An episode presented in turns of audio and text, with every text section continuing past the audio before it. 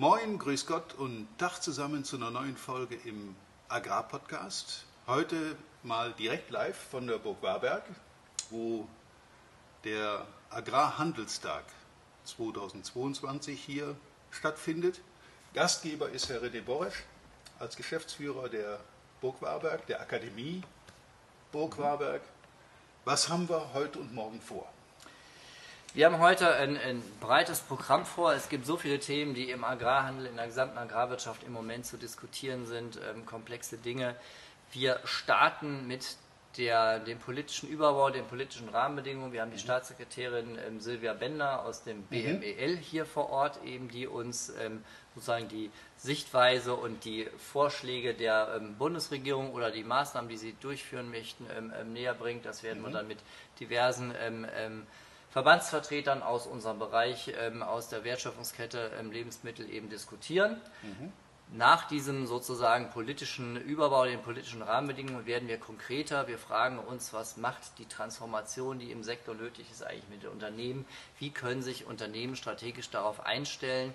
Was können sie tun, um im Verdrängungswettbewerb zu bestehen, um mit diesen ganzen Rahmenbedingungen, die ja nicht, nicht weniger, sondern eher mehr, eher komplexer werden. Neuen Zeit. Jetzt. Die neue Zeit. Es gibt ganz neue Spannungsfelder, ähm, wenn wir das Thema Energieversorgungssicherheit betrachten, die wir uns vor ein paar Monaten und noch so gar weiter. nicht denken können ja. und so weiter.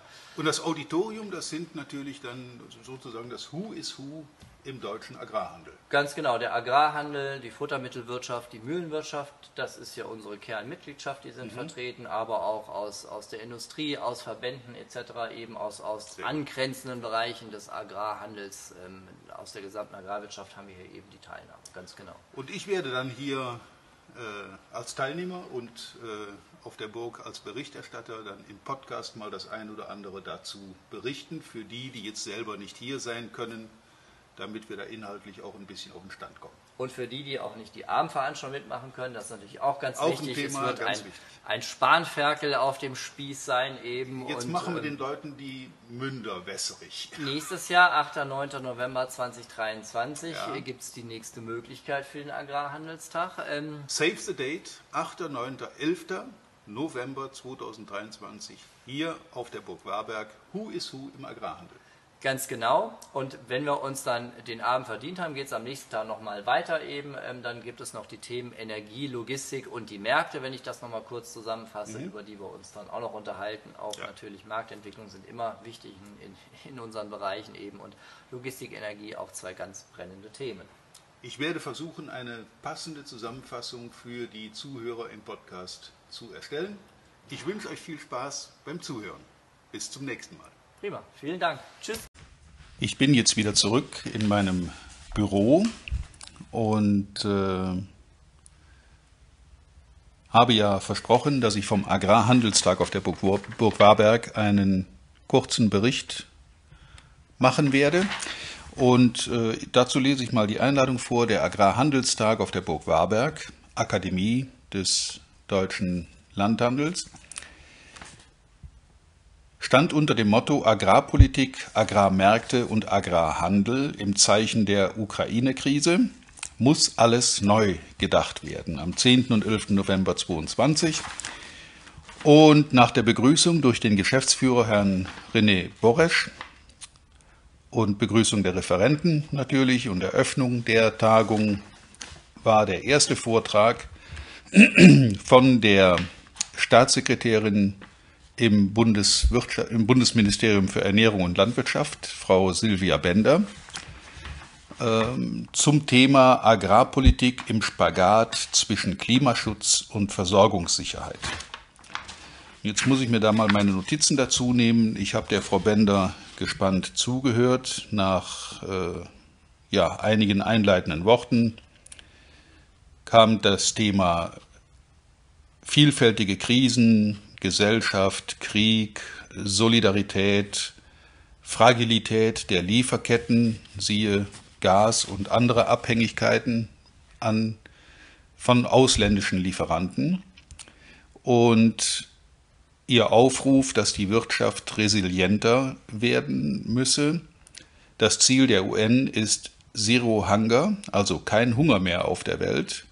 Und die Anstrengungen dieses Ziel zu erreichen, müssen verstärkt werden, um dieses UN-Ziel eben auch dann zu erreichen. Dazu bedarf es Stabilität. Da sind für mich jetzt dann schon mal einige Widersprüche drin. Aber gut, ähm, ich habe dann später noch die ein oder andere Frage gestellt. Und ich möchte auch nicht verhehlen an der Stelle, dass ich von unserer grün-roten Landwirtschaftspolitik nicht wirklich viel halte.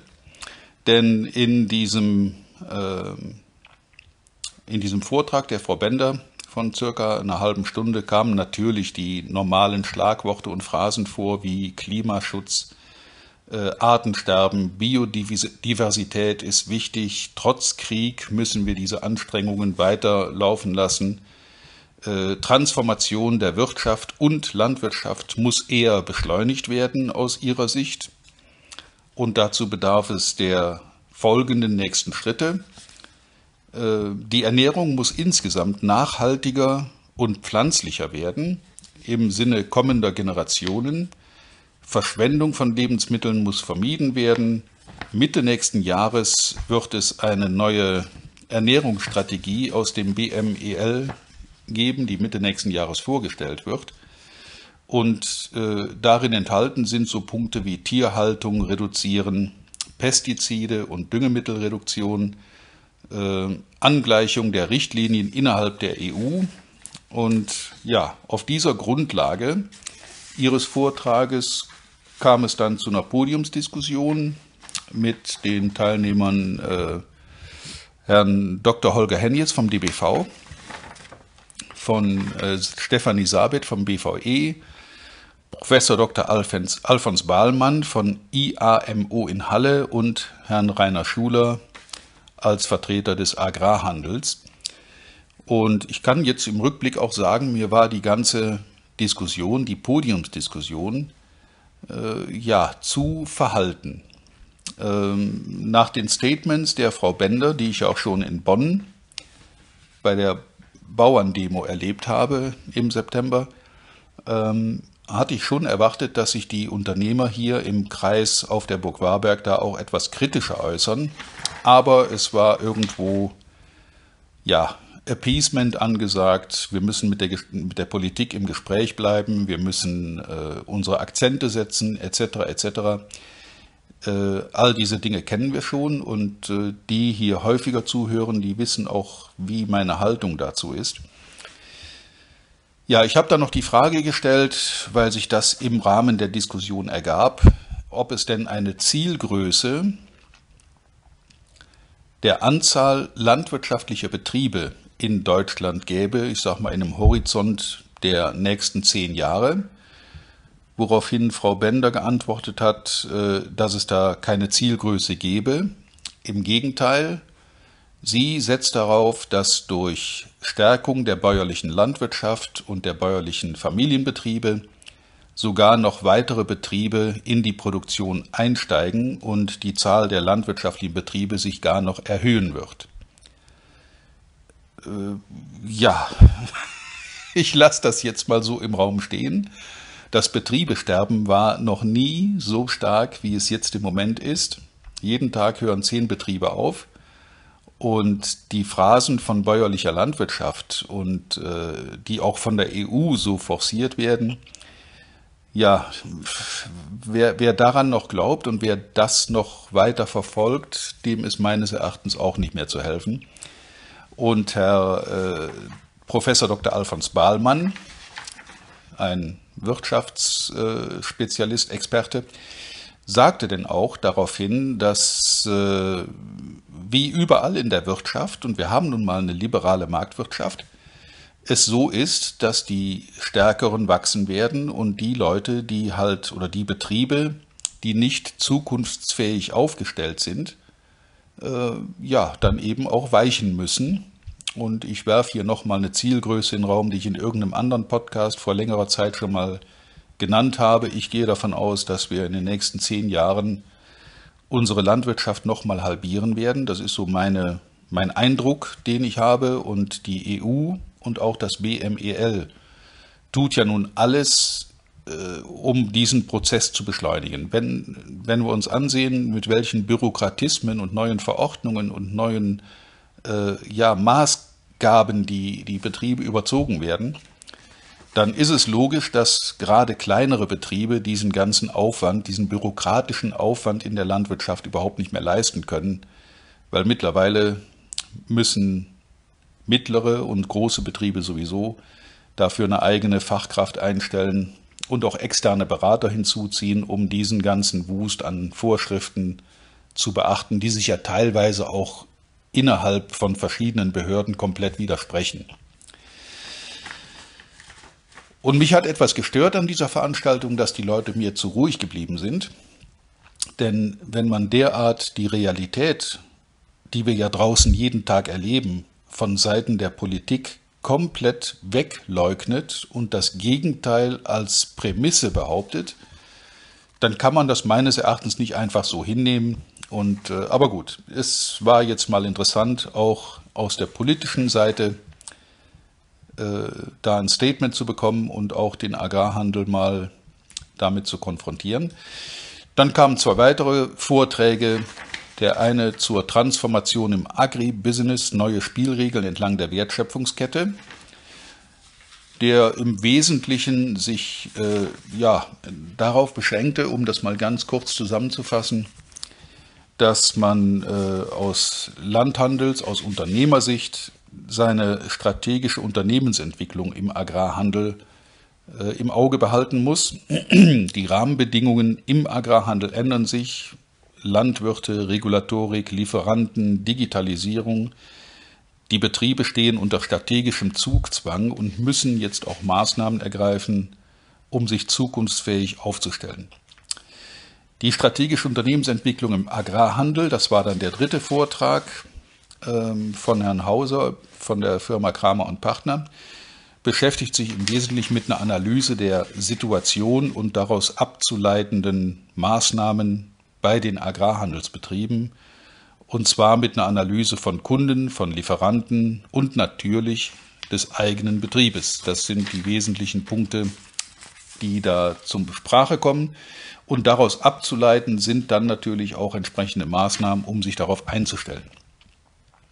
Damit war der erste Nachmittag dann vorbei und äh, gestern früh ging es dann los mit einem Vortrag von der HBMA, Herrn Jes Christian Hansen, Geschäftsführer der HBMA in Hamburg, zum Thema Logistik für den Agrarhandel, Situation, Erwartungen, Handlungsbedarf, Empfehlungen. Fand ich hochinteressant mal zu sehen, in welchen Schwierigkeiten auch unsere Logistik im Agrarhandel zum Teil steckt.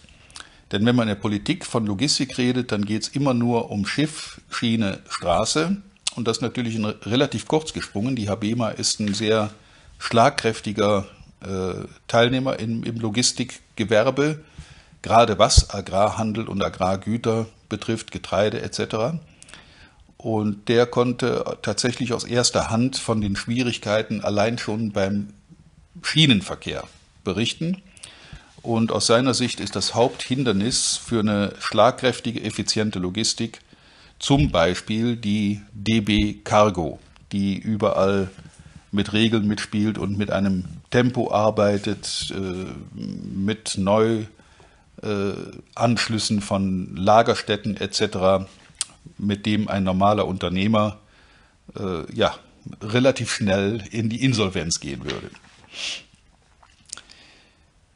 Der nächste Vortrag ging oder drehte sich um Energieeffizienz im Agrarhandel, operative und strategische Handlungsoptionen. Da ging es im Wesentlichen um Energieverbrauch, weil auch der Agrarhandel eine ziemlich große, einen ziemlich großen Energiebedarf hat. Sei es Strom durch äh, Maschinen und Förderbänder und so weiter und Anlagen, wie aber auch äh, Gas mit Heizung, Trocknung, Belüftung etc. Also äh, sicher ein wichtiges Thema wobei dieser Vortrag sich so ein kleines bisschen auch mit Zukunftsmusik beschäftigte, also mit äh, Dingen, die möglicherweise jetzt in absehbarer Zeit sogar marktreif werden. Ich nenne da jetzt nur mal das Thema Wasserstoff und äh, ja, Photovoltaik, Windkraft. Es gibt also eine, eine Windkraft Mühle, ein, ein, ein, eine Windkraftanlage, die man sich relativ problemlos auf jeden Betrieb stellen kann, weil sie unter 50 Meter Höhe bleibt und dann ist das im normalen Baurecht äh, ja, möglich, so eine Anlage zu bauen, die irgendwo zwischen 700.000 und 800.000 Euro kosten soll, was natürlich unter normalen Voraussetzungen praktisch nicht finanzierbar ist und auch nicht refinanzierbar ist. Äh, nach Abzug aller Förderungen, die man aber auf so eine Anlage bekommt, bliebe dann ein äh, ja, erträglicher Betrag über für so eine Anlage. Und äh, da muss ich sagen, habe ich so ein etwas äh, bedenkliches Bauchgefühl, weil praktisch sämtliche Vorschläge, die kamen, beruhten auf irgendwelchen Fördermitteln, die von irgendwoher dafür beantragt werden können, sei es nun EU, Bund oder Landesmittel oder sogar kommunale Mittel, aber keine dieser Vorschläge ist so angelegt, dass es eine Investition ist, die sich aus sich selber trägt. Und wenn ich jetzt ein Unternehmer bin und irgendwo investiere und ich weiß, dass meine Investition sich nur trägt, weil eben die Anlage gefördert wird, und das ist ja praktisch bei allen Photovoltaikanlagen, bei allen Windkraftanlagen etc., so, dann weiß ich auch, dass bei Wegfall der Förderung diese Anlage sofort unwirtschaftlich wird. Ja, Energieeffizienz im Agrarhandel, also ich glaube, wenn man da in diese Richtung arbeiten will und sich da auch weiterentwickeln will als Betrieb, dann kommt man nicht dran vorbei, sich einen externen Berater zu holen, weil diese ganzen Vorschriften, Fördermittel, Möglichkeiten, die es da gibt, die dann so eine Anlage oder so eine Investition erst äh, sinnvoll machen, äh, da ist, denke ich, keiner innerhalb seiner normalen betrieblichen Arbeitszeit in der Lage, sich damit so intensiv zu beschäftigen, dass da keine Lücken bleiben. Also ich denke, da muss dann, wenn, in jedem Fall ein externer Berater dazu, der sich in diesen Dingen entsprechend auskennt und die richtigen Fördermittel und äh, ja, die richtigen Stellen anzusprechen weiß. So, und der letzte Vortrag äh, inklusive Podiumsdiskussion drehte sich um Marktentwicklung im Zeichen der Ukraine-Krise, Neuausrichtung der Warenströme und Lieferketten. Da sprach Herr Dr. Oliver Balkhausen vom, von der Firma ADM Germany, einer der wirklich größten Betriebe im Getreidehandel in der Logistik. Und äh, da gab es dann auch eine interessante Podiumsdiskussion zu den Warenströmen etc., Einstellung auf die neue Situation, äh, auch unter globaler Sicht, mit ganz vielen Grafiken und ganz vielen äh, Zahlen unterlegt, wo die Warenströme auf der Welt so hin und her laufen und welche Einflüsse da eine Rolle spielen auf zum Beispiel Getreidepreise äh, in Europa oder in Deutschland. Die Versorgung der Welt war Thema und äh, also alles in allem eine, eine sehr gelungene Veranstaltung, finde ich, mit einigen interessanten Einblicken, mit durchaus kontroversen Diskussionen, wenn auch, wie eingangs gesagt, äh, mir der Agrarhandel eindeutig zu ruhig geblieben ist bei dem politischen Vortrag. Die anderen Vorträge waren im Wesentlichen ja Fachvorträge, da kann man sicher drüber diskutieren, geteilter Meinung sein, ob es einen anderen Weg gibt oder ob das genau da die reine Wahrheit ist, die jetzt hier vorgetragen wurde. Ich fand die Vorträge sehr gut und auch nachvollziehbar.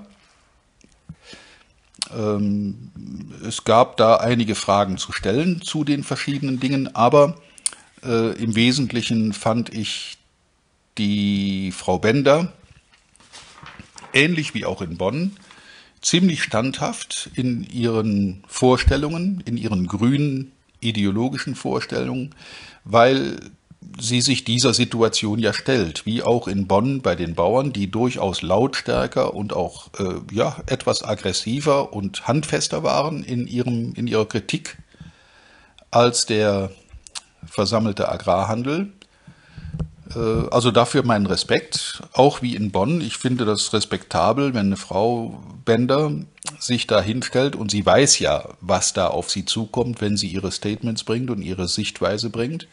dann ist klar, dass sie da nicht auf Zustimmung stößt. Und da gehört schon einiges dazu, sich dann dahinzustellen und auch nicht von der Bühne zu rennen, wie das bei den Bauernprotesten in Berlin zum Beispiel eine Frau Schulze gemacht hat, die nach zwei oder drei Minuten aufgrund der Kritik und der Pfiffe der Landwirte dann einfach die Bühne verlassen hat. Das hat Frau Bender, da hat sie meinen Respekt, weder in Bonn noch auf der Burg Warberg gemacht, wobei auf der Burg Warberg niemand gepfiffen hat. das war da wohl nicht angebracht. Was ich mich dabei immer wieder frage, ist ja, Frau Bender ist ausgebildete Agraringenieurin. Also sie kennt die Fakten, sie weiß, denke ich, wovon sie redet und vertritt trotzdem abseits von allen Fakten, von allen Realitäten das grüne Bullerbü, das grüne Wolkenkuckucksheim der deutschen Landwirtschaft, wo jeden Tag die Realitäten uns das Gegenteil zeigen.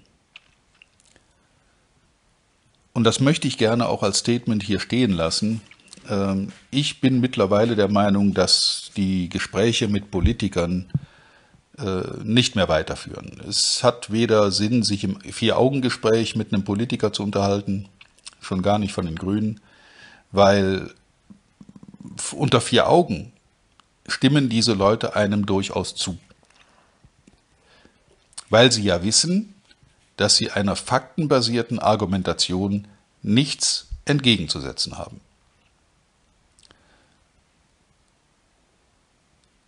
Und das ist das, was ich den Leuten auch vorwerfe.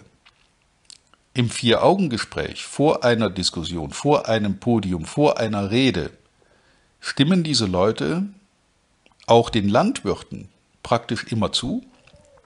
Aber sobald sie auf einer Bühne stehen, wo dann Kameras mitlaufen oder die große Öffentlichkeit mithört, wird dann eben doch wieder die Ideologie den Fakten übergeordnet. Und das haben wir erlebt bei der Energiewirtschaft, äh, ob das jetzt um Strom, um Gas, um Öl geht, spielt keine Rolle. Atomstrom, Kernkraft. Ähm, überall wird die Ideologie den, de, der normativen Kraft des Faktischen übergeordnet. Und ich halte das für gefährlich, weil wir dann immer wieder an Situationen geraten, wo wir dann eben doch anders als äh, populistisch versprochen zum Beispiel Atomkraftwerke äh, weiterlaufen lassen müssen, wenn auch nur begrenzt in irgendwelchen nie erprobten Streckbetrieben und so weiter, dass wir hier bei mir zu Hause vor der Haustür die Braunkohle weiterfahren müssen. Es wird gleichzeitig im Bundestag beschlossen, den Kohleausstieg vorzuziehen, also zu beschleunigen um acht Jahre. Und in der gleichen Sitzung wird beschlossen, dass bereits abgestellte Braunkohleblöcke jetzt wieder ans Netz kommen und somit zum Beispiel das Dorf Lützerath, um das ja hier in der Region sehr stark gekämpft wird von den Leuten, die sich da eingenistet haben. Ähm, und jetzt müssen die Grünen in Regierungsverantwortung tatsächlich beschließen, dass Lützerath eben doch weg muss, weil man sonst die Blöcke, die man dringend für den Strom braucht, nicht ans Netz nehmen kann.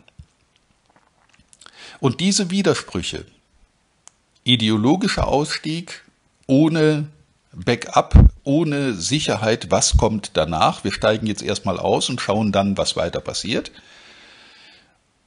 Und dann kommen die Fakten ins Spiel, dass nämlich ein Blackout droht, dass man äh, die, die Netze nicht mehr versorgen kann, dass der Strom zur Mangelware wird, wie Gas jetzt schon ist. Und dann muss plötzlich in der Realität doch Lützerath abgebaggert werden und die Braunkohle weiter abgebaggert werden. Und ich fürchte einfach, und das lasse ich hier jetzt als Schlusswort dann einfach mal stehen in dieser etwas längeren Folge, aber es ist halt auch eine, eine recht aufwühlende Veranstaltung gewesen mit vielen Vorträgen, die mich auch mitgenommen haben, wo es wirklich fachlich einwandfrei und, und nachvollziehbare Sachen gab, aber eben auch dieses politische Wolkenkuckucksheim von der Frau Bender oder den Grünen, denn das ist ihr Bundesministerium unter Herrn Özdemir. Ich fürchte einfach, dass das, was uns jetzt gerade bei der Energie passiert, in ganz absehbarer Zeit ebenso passiert bei Lebensmitteln und Landwirtschaft. Und darüber bitte ich auch meine Zuhörer hier im Podcast einfach mal nachzudenken und gerne auch eure Statements mal zu hinterlassen in den Kommentaren. Äh, ja, gerne auf LinkedIn oder bei Facebook oder sonst, wo ihr diesen Podcast gehört habt. Ich wünsche euch trotz allem ein schönes Wochenende. Viel Spaß mit den Informationen von heute. ja, oder die ein oder andere Erhellung. Und natürlich wie immer reiche Ernte. Bis zum nächsten Mal. Vielen Dank, dass du heute wieder dabei warst. Wir hoffen, du hattest genauso viel Spaß wie wir. Wenn dir gefallen hat, was du gerade gehört hast, dann war das erst der Anfang. Denn auf walter-peters.de-termin erhältst du kostenlos und unverbindlich ein Beratungsgespräch mit Walter. In diesem 30-minütigen, völlig kostenfreien Erstgespräch erarbeitet Walter mit dir einen Schritt-für-Schritt-Plan, den du direkt anwenden kannst. Du lernst zum Beispiel, wie du deinen Umsatz innerhalb weniger Wochen deutlich steigerst, wie du mehr Neukunden für dich gewinnst und deine Verkaufsgespräche erfolgreich abschließt. Da Walter immer nur eine begrenzte Zahl von Anfragen bearbeiten kann, warte nicht zu lange. Denn Fakt ist, wer weiterkommen will, braucht einen Experten. Walter hat mit über 40 Jahren im Vertrieb und 15 Jahren als Trainer schon zahlreichen erfolgreichen Unternehmen dabei geholfen, ihre Umsätze massiv zu steigern und Kundenverhandlungen deutlich zu vereinfachen. Wenn du also wissen willst, ob du für ein Erstgespräch in Frage kommst, geh auf walter-peters.de-termin und fülle das Formular aus. Bis zum nächsten Mal bei Erfolgreich im Agrarvertrieb, der Agrarpodcast. Wir wünschen dir reiche Ernte.